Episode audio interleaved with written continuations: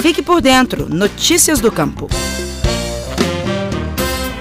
A campanha de vacinação contra a febre aftosa começa na próxima sexta-feira, dia 1 de maio, e este ano vai terminar no dia 30 de junho.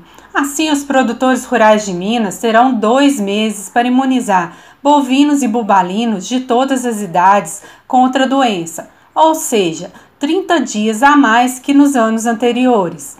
A prorrogação da primeira etapa da campanha foi decidida pelo Ministério da Agricultura em atendimento à solicitação da FAENG do IMA, que é o órgão responsável pela gestão da vacinação no estado. Eles alegaram algumas dificuldades surgidas no trabalho devido ao surto de coronavírus no país. O coordenador técnico de bovinocultura da Emater MG, José Alberto Ávila, também chama atenção para os cuidados de segurança que o produtor deve ter na hora de vacinar o rebanho. Agora, é muito importante as orientações que já estão circulando com relação às medidas de precaução devido à pandemia do coronavírus. Durante as operações de vacinação, todos os envolvidos deverão estar atentos para o uso da máscara de proteção e o álcool gel para higienização é, manter aquela distância mínima de segurança de um metro entre as pessoas e o que já é feito normalmente, a limpeza e desinfecção dos equipamentos, tanto antes quanto depois da vacinação.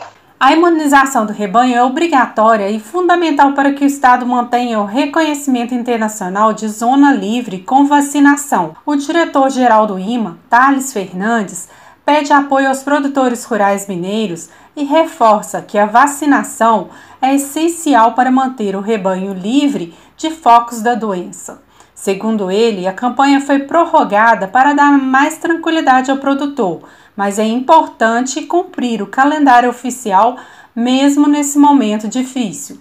Já o coordenador da Ematé alerta que nenhum produtor deve deixar de vacinar, sobre o risco de pôr a perder um longo trabalho já feito e que abriu muitos mercados no mundo para a pecuária brasileira. Compromisso com a vacinação. Essa é uma recomendação é, fundamental. É, a vacinação já vem sendo feita há bastante tempo e é a forma de garantir imunidade contra a febre aftosa para o rebanho bovino de Minas Gerais e do Brasil. E essa imunidade é que tem assegurado, inclusive, exportações de carne bovina, que inclusive garante uma sustentação de preço ao mercado interno.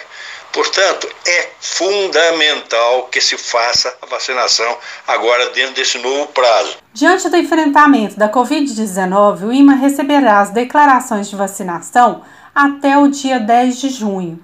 O atendimento presencial no Instituto está temporariamente suspenso, então o interessado deve comprovar a vacinação no site do IMA, usando o formato eletrônico de declaração ou acessando o portal de serviços do produtor. Outra opção é enviar a declaração para o e-mail da unidade do IMA da região do pecuarista. O e-mail de cada escritório está disponível no site do Instituto. O produtor que não vacinar os animais está sujeito à multa de R$ 92,79 por cabeça. Já quem não fizer a declaração pode receber multa de R$ 18,55 por animal. Para o Estação Rural, Flávia Freitas.